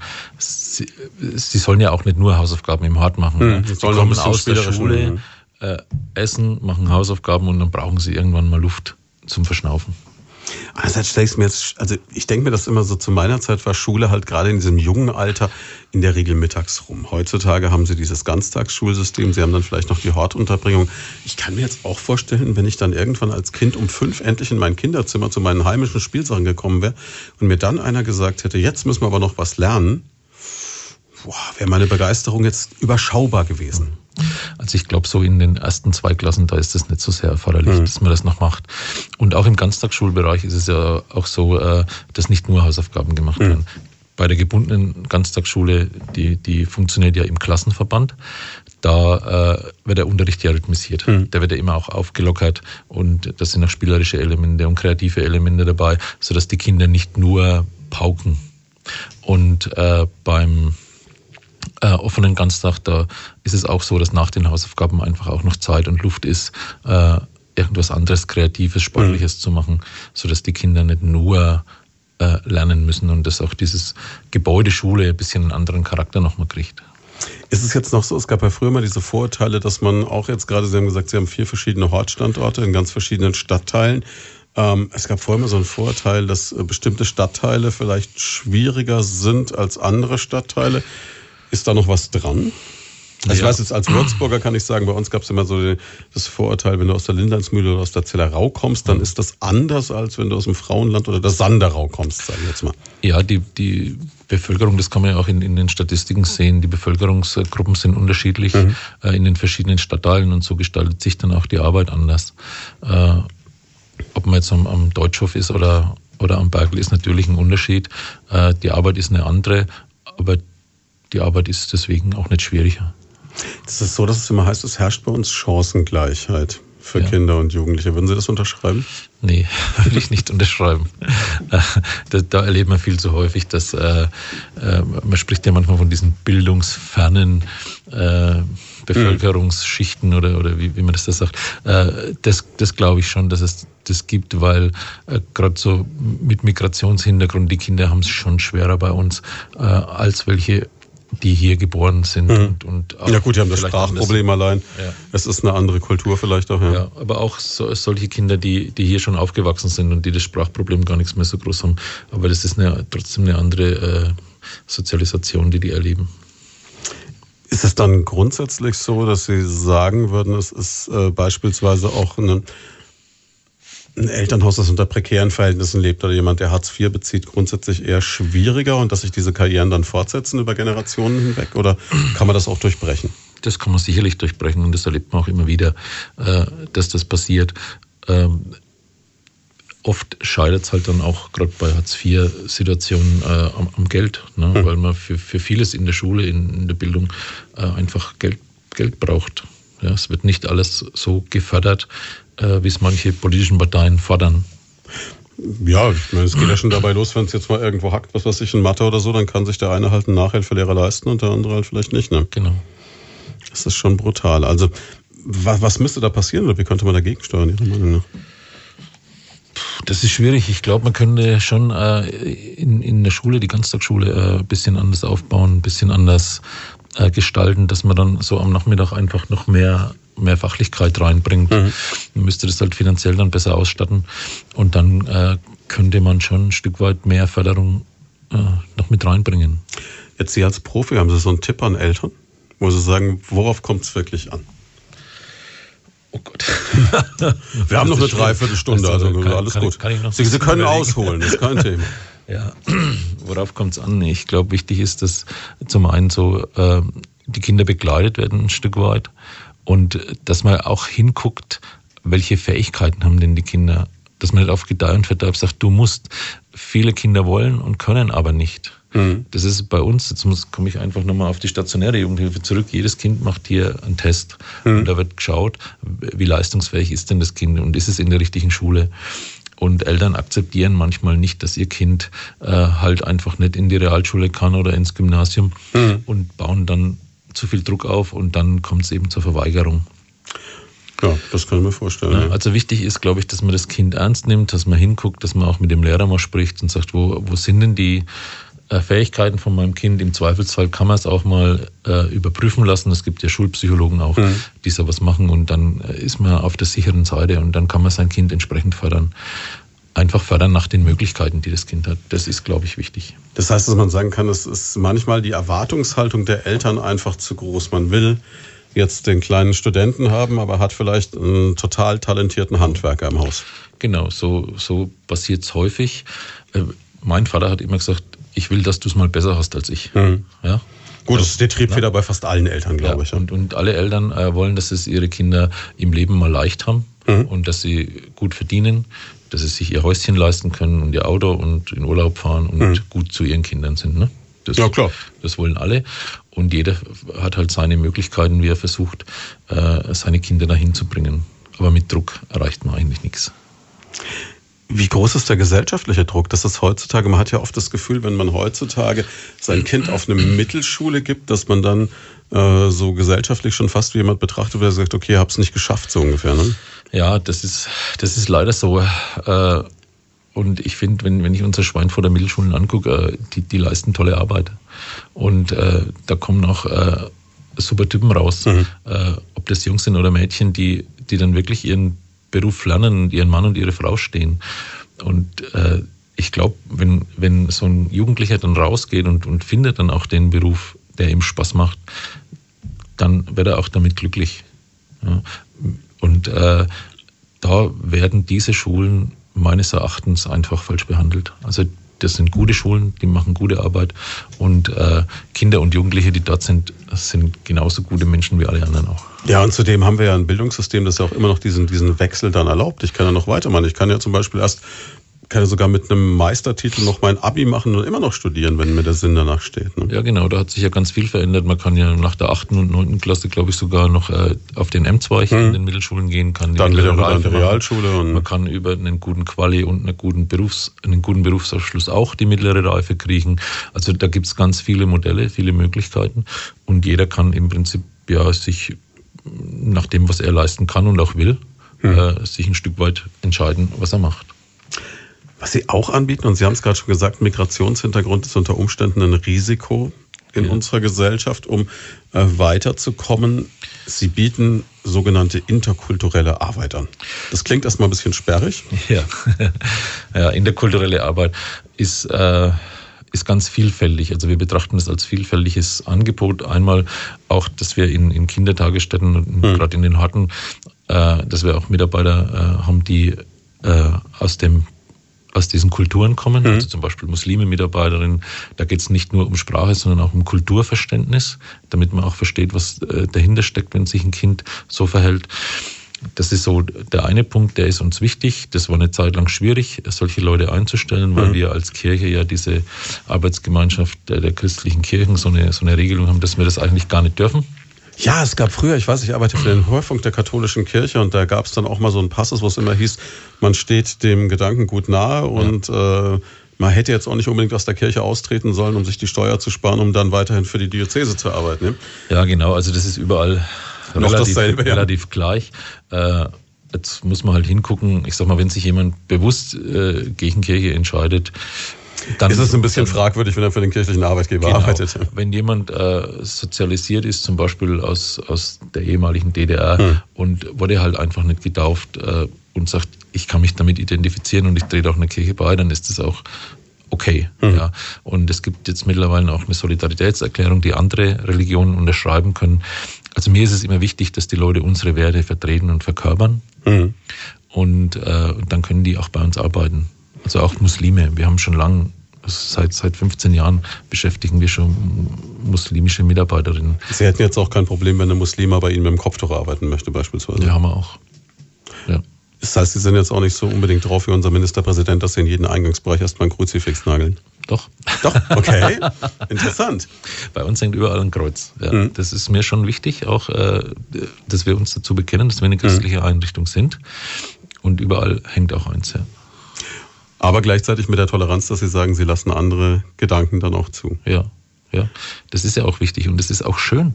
Also wenn, wenn die Kinder dann äh, in den Kinderdachstätten, da wird geguckt, welches Fest ist denn wann und dann wird auch drüber gesprochen, dann wird es auch gefeiert.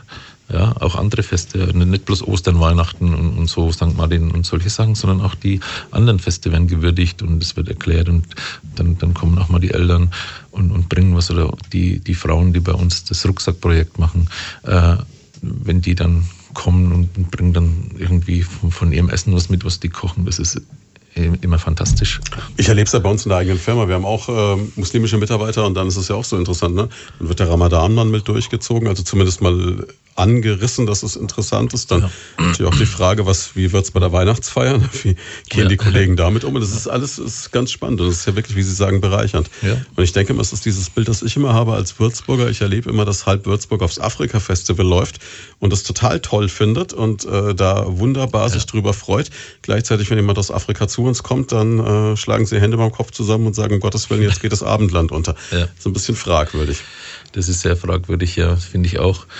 Ja, ich denke, man kann sich nicht immer nur äh, das Gute raussuchen, ne? mhm. also die Pizza und den Döner.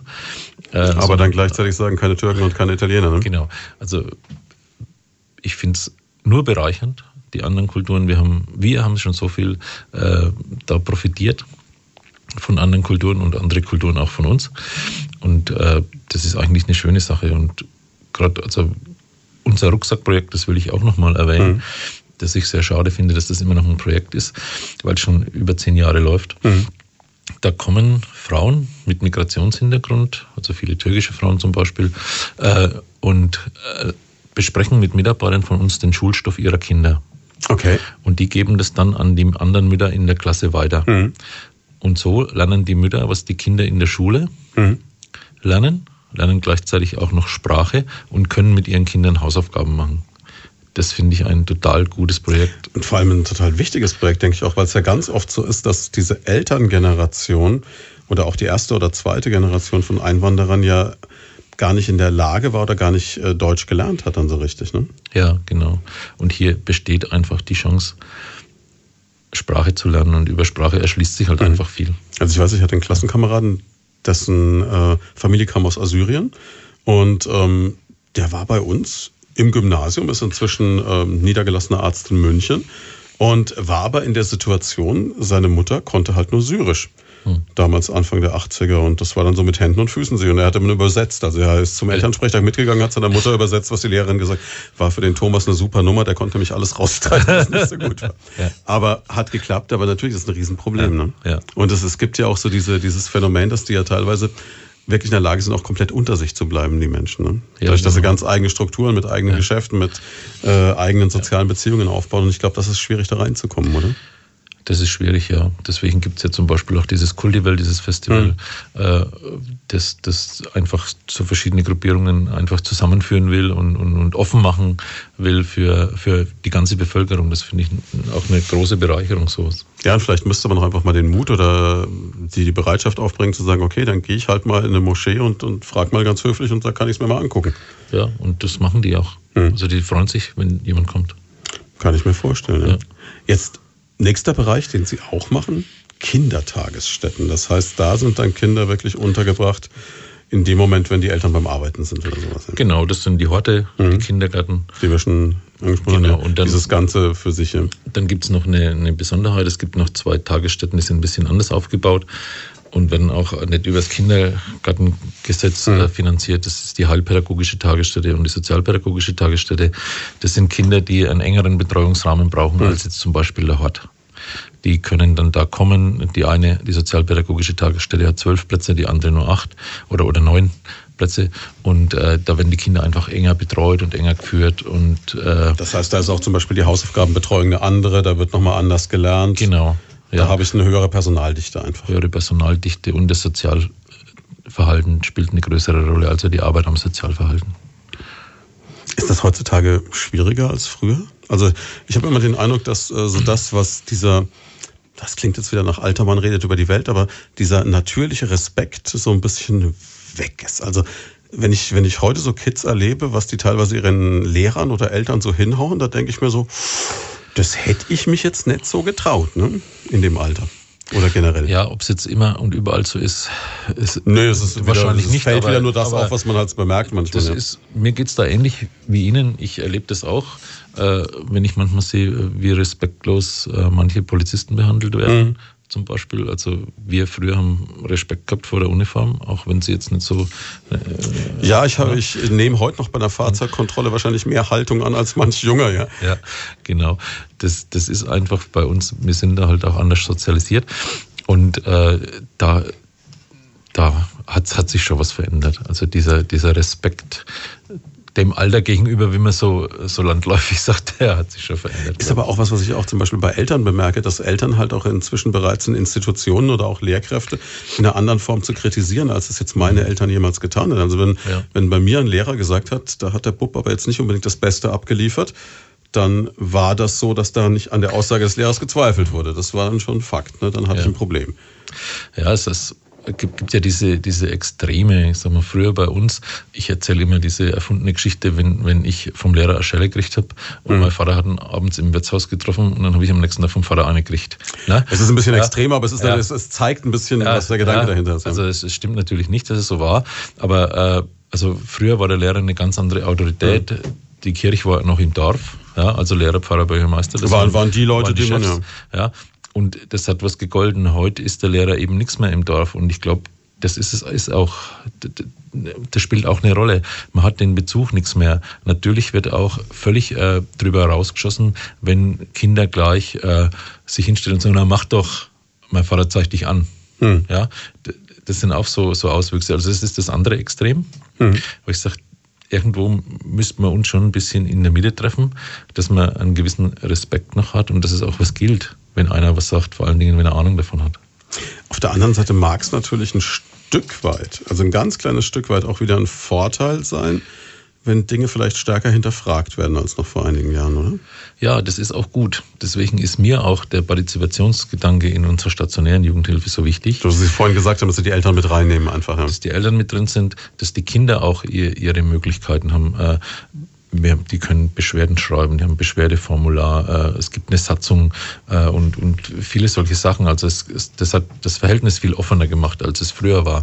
Das ist mir so ein ganz, ganz wichtiger Punkt in unserer Arbeit und der zieht sich auch durch. Das ist natürlich in einer sozialpädagogischen oder heilpädagogischen Tagesstätte anders als im Hort. Ja, aber auch da gibt es Sprecher, die sich treffen, die sich überlegen, die auch mal zum Beispiel unserer Küche Rückmeldung geben, was sie gerne mal essen möchten oder ob das Essen gut war oder ob es ihnen nicht geschmeckt hat. Die kümmern sich halt eher um solche Sachen. Und im Heim kümmern die sich um ganz andere Sachen, ja, weil die leben ja da. Aber es ist ja auch wieder ein, ein, ein lehrreicher Vorgang. Also es zeigt ja auch wieder, man übernimmt Verantwortung, man übernimmt Verantwortung für die Gruppe, man Genau, das ist letztendlich ein Demokratisierungsprozess. Ja, das ist, und das ist uns ganz wichtig in der ganzen Arbeit. Und das gilt auch für die Mitarbeiterinnen und Mitarbeiter. Mir ist eine gute Zusammenarbeit mit der Mitarbeitervertretung wichtig. Manchmal höre ich Kollegen, die haben nur Streit mit denen. Ich muss sagen, wir haben ein gutes Verhältnis und äh, wir diskutieren durchaus kontrovers.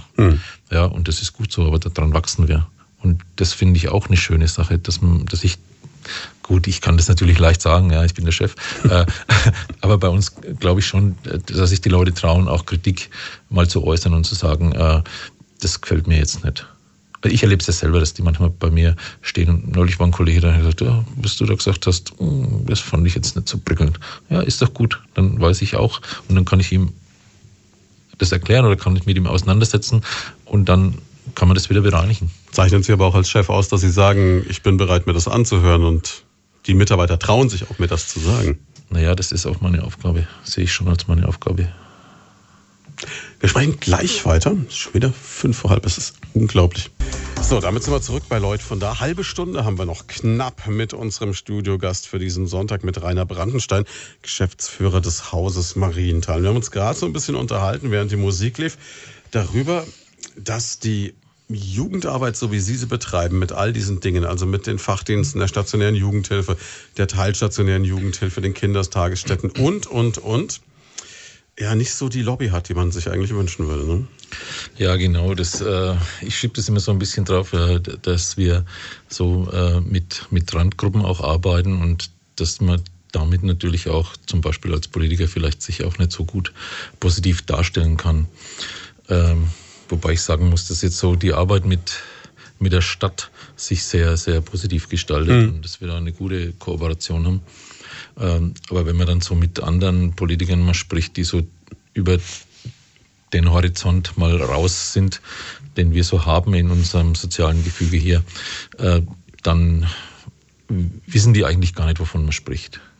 Das heißt, Ihnen geht es auch so ein bisschen ans Herz, wenn Sie sehen, dass jetzt gerade in der Vorweihnachtszeit ein Spendenmarathon nach dem anderen stattfindet, nur halt leider nicht für Sie. Ja, genau.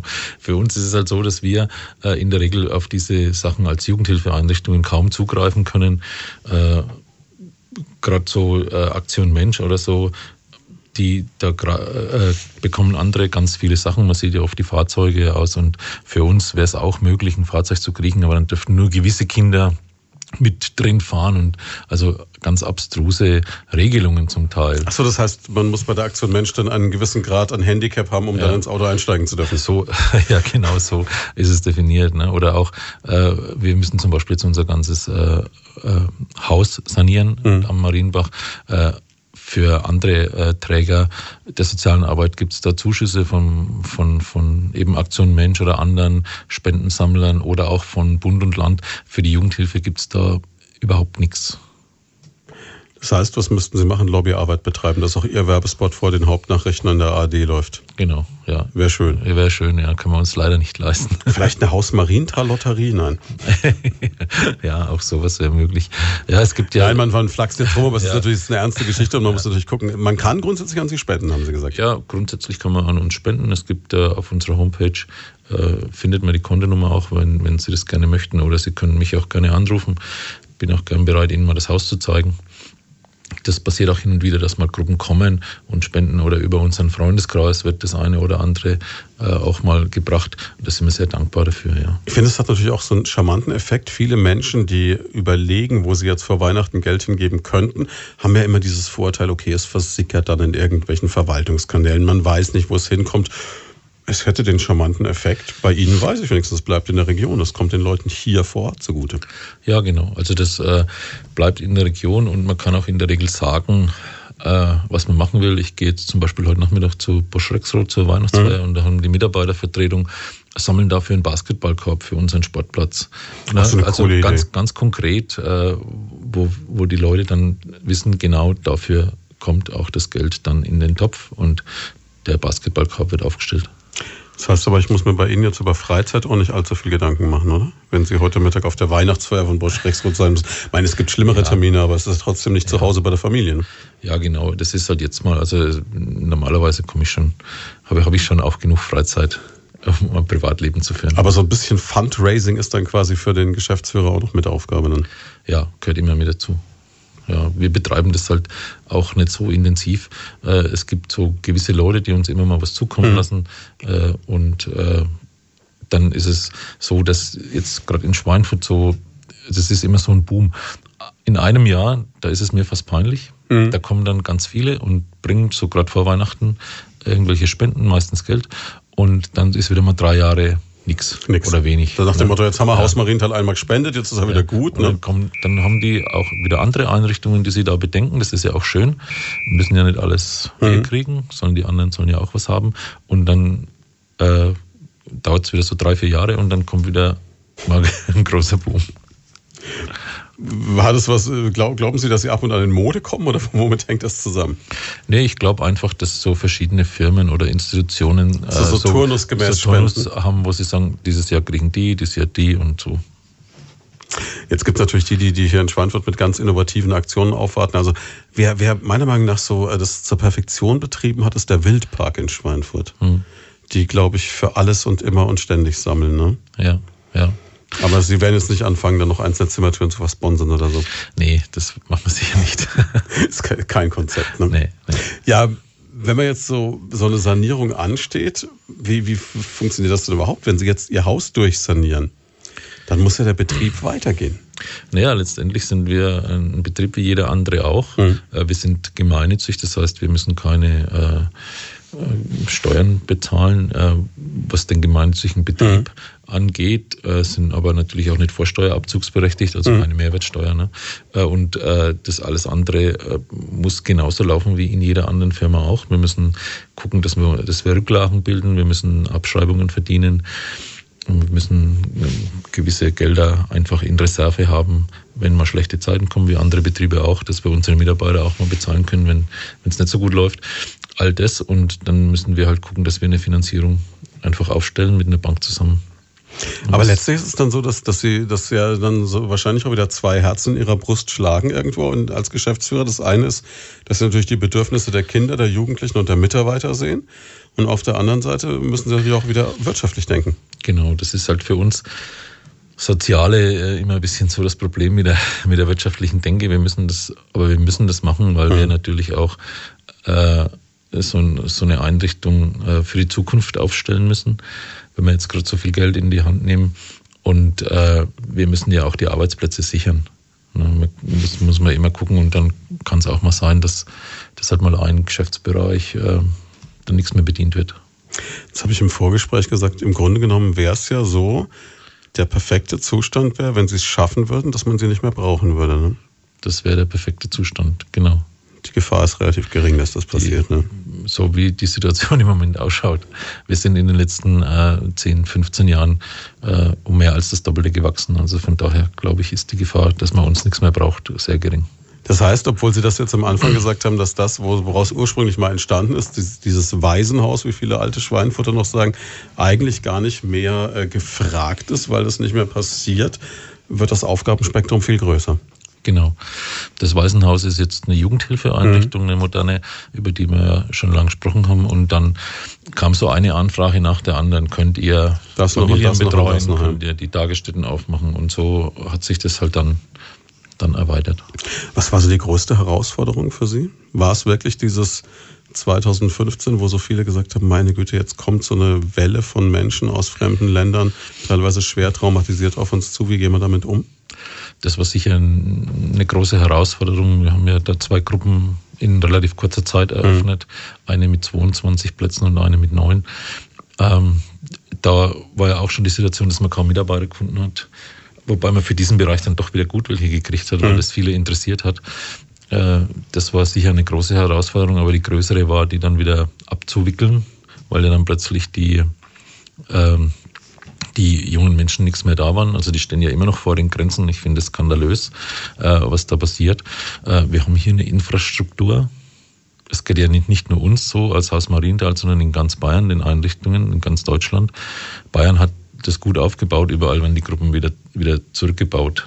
Ja, und äh, die Leute stehen draußen und ja, man weiß nicht, was mit ihnen passiert. Das heißt jetzt ganz aktuell, am Freitag ist die Amtszeit von Angela Merkel als CDU-Vorsitzender zu Ende gegangen. 2015 war für mich der Moment ganz persönlich, wo ich sagen muss, da habe ich mal wirklich ganz kurz gesagt, ich werde quasi ein Angela Merkel Ultra, weil ich diesen Satz von ihr, wir schaffen das so großartig fand. Das heißt, Sie würden als Profi sagen, damit hat sie eigentlich recht gehabt, Sie würden es schaffen, wenn man Ihnen die Möglichkeit dazu geben würde. Ja, die, die Struktur war ja gestanden. Hm.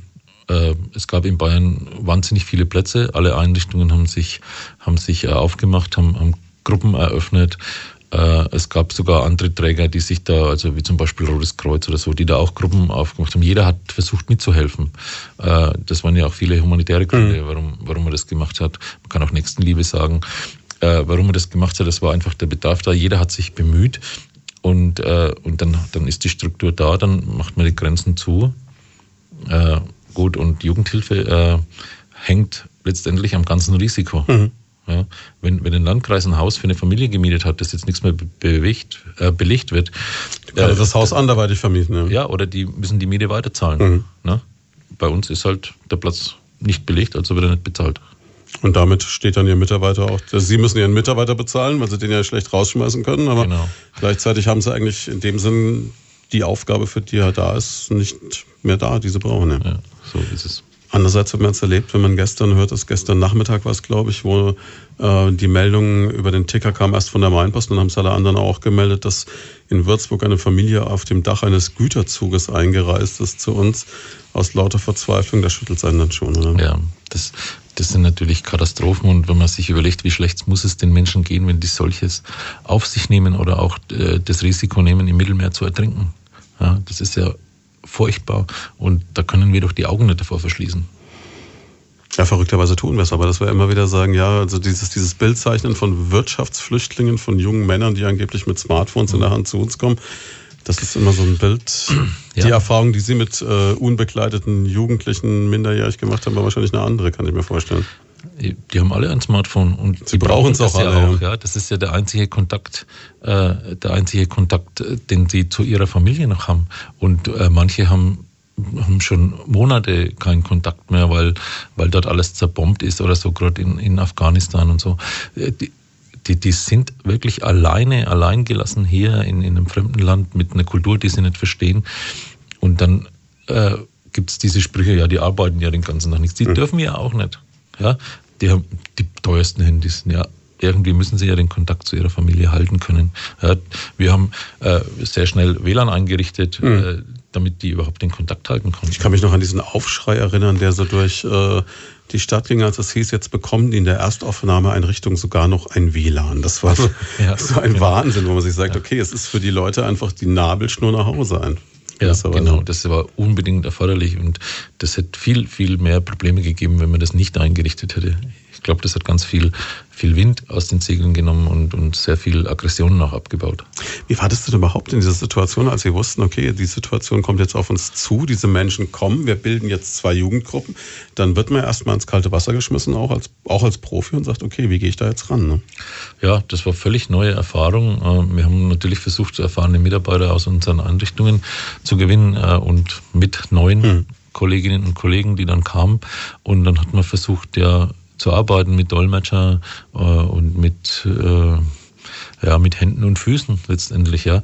Natürlich äh, kann man nicht davon ausgehen, dass, dass das ein typisches Jugendhilfe-Klientel ist. Mhm. Ja. Das sind ja in der Regel äh, keine Jugendhilfe-Leute. Natürlich waren da auch der eine oder andere dabei. Da war es schon was anderes und ähm, die, dieser dieser Optimismus, den die mitgebracht mhm. haben, dieser Wille zu lernen, diese, diese Motivation, Fuß zu fassen, Geld zu verdienen, das äh, hat die Arbeit natürlich auch ein Stück weit leicht gemacht. Ja, und ich denke, dass natürlich jede Familie sich auch genau überlegt hat, wen schicken wir jetzt nach Europa, so als Rettungsanker für uns. Die schicken dann immer den fittesten, motiviertesten mit ja. den besten Chancen einfach. Ja, das war eher das Problem, den, den Leuten beizubringen, ihr könnt nicht gleich arbeiten, erstens mhm. dürft ihr nicht und wenn ihr dürftet, könntet ihr auch nicht, weil ihr nichts versteht. Ja, und die hatten so das Gefühl, da ist, die Familie hat ja gesammelt, Geld Da ist ein wahnsinniger ja. Druck dahinter. Ja. Und die wollten das ja zurückbezahlen. Mhm. Und das ist immer noch so. Ja klar, und die Erwartungshaltung ist natürlich auch da. Die wissen genau, da stehen zu Hause so und so viele, die jetzt quasi hoffen, das Geld kommt. Dass sie das irgendwie ausgleichen können. ja. Wissen Sie, was aus denen geworden ist, die bei Ihnen waren? Nee, von, von vielen weiß ich es nicht. Äh, die Kollegen sicher, die, mhm. die vor, vor Ort mit denen gearbeitet haben, da gibt es schon noch Kontakte. Manche sind ja auch noch da, die sind jetzt in den anderen Wohngruppen untergebracht. Also wir haben immer versucht, die halt äh, entsprechend weiter zu vermitteln, zu schauen, dass wir eine Wohnung finden, die sie bezahlen können. Das ist in Schweinfurt auch nicht so ganz einfach. Wir haben vergangene Woche gesprochen, ja, das ist nicht ja, leicht. Genau. Ne? Herr Kraus ist ja da der Experte dafür auch. Äh, und ähm, versucht in irgendwelche Maßnahmen zur Berufsförderung, mhm. Berufsvorbereitung zu vermitteln. Äh, das eine oder andere wissen wir schon, ja. Jetzt kann ich mir aber auch vorstellen, dass es bei allen Schwierigkeiten ein Job ist, der einem wahnsinnig viel auch zurückgibt. Also Sie können ja wahrscheinlich auf so und so viele Hunderte vielleicht inzwischen von Jugendlichen zurückbringen und von Kindern, wo Sie sagen, okay, den habe ich ein Stück weit den Weg ins Leben geebnet. Ja, das ist natürlich schön, äh, wenn, wenn zum Sommerfest kommen immer wieder ehemalige. Mhm. Und wenn die dann erzählen, ja, ich habe das und das, bei mir ist es jetzt so und so, ich habe Familie, ich habe einen guten Beruf, dann gibt es die einen, die sagen, äh, am Anfang bin ich erst mal abgerutscht, aber dann mhm. habe ich es kapiert und dann war ich so dankbar für das, was ihr mir mitgegeben habt, äh, weil mir das so viel geholfen hat im Leben, dann im späteren Leben. Als ich da war, habe ich es nicht kapiert. Ja, so das, das ist schon schön. Es kommt schon immer wieder immer wieder viel zurück oder so diese Aktion jetzt, äh, die ihre Kollegin, die Frau Gold gemacht hat mit den Nikoläusen. Mhm. Das war so schön, wie die äh, in der Wohngruppe die Mädchen interviewt hat und hat dann gefragt, äh, was habt ihr denn für Ziele, was wollt ihr denn für euch erreichen? Da haben die losgesprudelt, das konnte sie gar nicht alles bringen. Ja. Das ist dann so schön, wenn man merkt, ja, die Kinder wissen, sie können hier wirklich was erreichen und was fürs Leben mitnehmen. Das ist dann für viele Kinder wahrscheinlich auch einfach so ein, so ein Moment, wo sie merken, okay, jetzt kann ich Gas geben, weil jetzt ist endlich mal jemand da, der mein Potenzial auch fördert in irgendeiner Form. Ne? Genau, und, und der Rücken ist frei. Also sie müssen sich nicht um die kleinen Geschwister kümmern oder müssen keine Sorgen haben, ist morgen was zu essen da oder nicht. Und, und also all diese ganzen Sachen außenrum, die sind für die nicht da, sie sind versorgt, sie wissen, dass sie können sich darauf verlassen, sie erleben diese Verlässlichkeit, die erwachsene Kindern geben müssen und dann haben die schon die Möglichkeit und viele nutzen es auch. Das bedeutet aber auch, dass, äh, wenn man ja eigentlich davon ausgeht, dass so eine Situation, wenn ein Kind irgendwie Hilfe von außen bekommen muss, denkt man, das stresst das Kind erstmal, aber vielleicht nimmt es erstmal eine ganze Menge Stress vom Kind weg dann sogar. Ja, das nimmt äh, also zuerst natürlich stresst das, wenn das Kind Klar, weil die Situation eine neue ist. Ja. Fremde Umgebung, äh, die Eltern gehen dann weg, mhm. die sind da, die kennen nur vielleicht den einen Erzieher, der beim Vorstellungsgespräch mhm. dabei war und so. Das, das dauert dann schon eine gewisse Zeit. Wir gucken dann schon, dass der auch da ist. Ja, mhm. und, äh, und so. Aber so nach einer gewissen Zeit, wenn die mal merken, das ist zuverlässig und das funktioniert, dann entspannt sich das und dann entspannt sich auch die Situation zu Hause. Wie groß ist der Zusammenhalt zwischen den Kindern untereinander oder wie, wie viele Freundschaften entstehen da? Es gibt, es gibt so verschiedene Gruppen, da kriegt man das so im Nachhinein immer wieder mal mit. Also die einen, die jetzt am Sommerfest da waren, die haben so eine Facebook-Gruppe mhm. oder, oder WhatsApp-Gruppe, wo die sich regelmäßig schreiben. Das ist so, das sind so ein, zwei Generationen, die so mhm. aufeinander gefolgt sind. Ähm, die haben regelmäßig Kontakt. Ähm, dann gibt's mal welche, vor zwei, drei Jahren war mal einer da, der war so Mitte 50. Also der war schon vor vielen Jahren mhm. da. Und ich wollte jetzt wieder mal sehen und äh, hat dann irgendwie rausgekriegt, dass da gerade Sommerfest ist. Mhm. Manchmal ruft jemand an und sagt, ich war da, äh, kann ich mal kommen? Ich mhm. würde es gerne mal anschauen. Natürlich, immer möglich. Also es ist so unterschiedlich. Äh, es gibt Freundschaften wirklich fürs Leben. Mhm. Und es gibt manche, wo man gedacht hat, oh ja, das ist es. Und die haben keinen Kontakt mehr. Wie im richtigen Leben auch. Hm. Okay, man steckt ja. nicht drin. Ja. Wir machen noch eine letzte kurze Pause und dann geht es auch schon in die Endrunde. Sechs Minuten vor zwölf und Sie hören Lloyd von da, das Sonntagsgespräch bei Primaton. Heute mit dem Geschäftsführer des Hauses Marienthal, Rainer Brandenstein.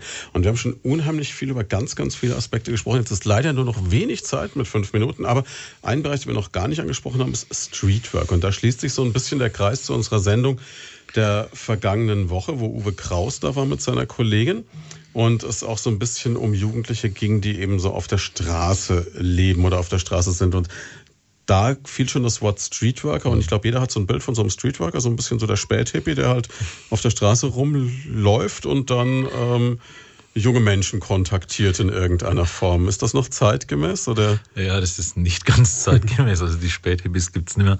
Es sind auch zwei Frauen äh, bei uns im Team hm. und ein Mann. Also Sie sehen, äh, Frauen. Hat sich geändert, ja. ja. Und äh, natürlich gehen die auch raus und haben, äh, haben den Kontakt äh, an verschiedenen Plätzen in mhm. Schweinfurt, wo sich junge Menschen treffen, wo man auch weiß, dass die von äh, Obdachlosigkeit bedroht sind zum Beispiel die dann äh, sich als Ansprechpartner zur Verfügung stellen. Wir haben eine Anlaufstelle für Streetwork, die ist in der Rostbrunnstraße. Mhm. Da können auch junge Menschen hin, die so solche Probleme haben, können dort mit unseren Leuten sprechen. Da kann man auch mal eine Bewerbung schreiben oder äh, das sind also PCs auch für die Leute mhm. da kann man mal eine Bewerbung schreiben oder mal miteinander überlegen, wie kriege ich denn eine Wohnung. Und dann haben wir jetzt äh, seit einiger Zeit, seit drei Jahren jetzt mit der Stadt zusammen das Projekt äh, Wohnfähigkeitstraining, mhm. eine Wohnung angemietet, wo junge Menschen äh, einfach mal Erfahrungen machen können, wie verhalte ich mich denn in der Wohnung, dass ich nicht gleich rausfliege. Das haben wir letzte Woche schon gehört, man muss wirklich wohnen lernen, so verrückt es klingt. Ne? Ja, das gibt's äh, tatsächlich, äh, man glaubt es nicht, aber es ist wirklich so. Aber es ist natürlich auch ein Problem, weil auch das hatten wir letzte Woche schon von Herrn Kraus gehört, es ist gar nicht so leicht, an die Jugendlichen ranzukommen. Es ist eigentlich mit die schwierigste Gruppe, die man überhaupt kriegt, weil die in der Regel keine Hilfen vom Staat beziehen, mhm. durch jedes Netz durchgefallen sind und damit eigentlich auch kein Angriffspunkt mehr besteht. Ne? Ja, genau. Die, normalerweise, wenn die keinen Wohnsitz haben, haben sie auch keinen Anspruch auf, auf Hilfe. Mhm. Und das ist gerade so wegen das Problem, äh, dass es eigentlich Leute gibt, die sich zwar hier aufhalten, aber keine gemeldete Adresse haben. Mhm. Und die brauchen natürlich Hilfe, weil sie ja gar nichts haben und die würden auch gerne wollen. Und wir versuchen halt dann ja, Angebote zu machen, wo wir die unterstützen, dass es irgendwie, dass sie irgendwie wieder Fuß fassen können. Was bräuchte es da noch oder was wäre ein Lösungsansatz? Oder kann man überhaupt für diese Situation eine Lösung finden? Weil es ist ja immer diese Schwierigkeit, dass man sagt, okay, eigentlich brauchen sie erst eine Adresse, damit jemand helfen kann, aber eigentlich muss man ihnen erst helfen, damit sie eine Adresse kriegen. Ja, es, genau. Äh, was war zuerst? Ne? Ja, Henne und Ei. Ne? Genau. Ähm, ja, das ist die eine Seite. Also es gibt welche, da wäre es wirklich genauso erforderlich, äh, dass man eine Meldeadresse hat, wo sie ihre Post abholen könnten, wo sie sich auch mal melden können, bis, bis sie Fuß fassen. Und es gibt dann wieder andere auch, ähm, die erreicht man einfach nicht. Mhm. Die sind zwar da, die sprechen auch mit den Leuten, aber die, die wollen sich äh, nicht in dieses System eingliedern. Das gibt's auch. Und so, so schlimm das ist, äh, das muss man auch akzeptieren. Also es gibt irgendwann noch mal diesen Punkt, wo man sagen muss, ich habe jetzt alles getan, bis hierhin und nicht weiter und dann geht's ja, halt nicht. Ne? Genau.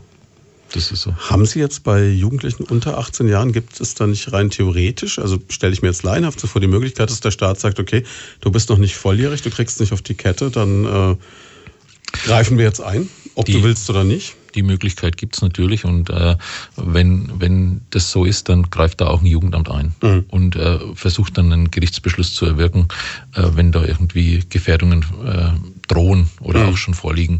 Äh, das passiert schon hin und wieder. Äh, die sind aber, die meisten sind da aber schon älter. Und da braucht es auch einen langen ja. Weg, bis es so weit ja. kommt wahrscheinlich. Ne? Ja, klar. Die, das geht, ich denke, im, im frühen Alter schon los. Ne? Und dann wächst das Ganze und irgendwann brechen die dann aus. Eine Frage zum Abschluss noch. Wir sind zwar eigentlich schon am Ende, aber es interessiert mich trotzdem, wie wird Weihnachten gefeiert im Haus Marienthal? Im Haus Marienthal, die, die Wohngruppen, also wenn Kinder da sind, viele ja. fahren nach Hause, das ist sehr schön, aber mit denen, die da sind, äh, wird Weihnachten gefeiert. Wir bieten an, einen Gottesdienstbesuch zu machen. Wir haben Christbaum aufgestellt, es gibt auch Geschenke, also es wird was Gutes gekocht. Äh, wir versuchen das so schön wie möglich zu machen. Und Sie haben es nicht weit zum Weihnachtsmarkt, ne? Zweimal überschlagen sind Sie dort. Genau. Ja. Also perfekt.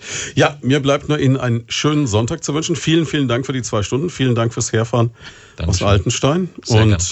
Wie gesagt, Sie haben es gehört, wenn Sie einen Job suchen, gehen Sie auf Karriere beim Haus Marienthal. Die Adresse, wenn Sie was spenden wollen, finden Sie da auch. Und ja, mir bleibt nur Ihnen eine schöne Weihnachtsfeier bei Bosch Rexroth zu wünschen heute Nachmittag. Ja, vielen Dank. An der Danke, Stelle ein riesen Lob an die Mitarbeitervertretung. Eine tolle Idee mit dem Basketballkorb, finde ich klasse. Ja, hat uns gefreut, dass Sie da waren. Mich auch. Vielen Schönen Dank. Sonntag.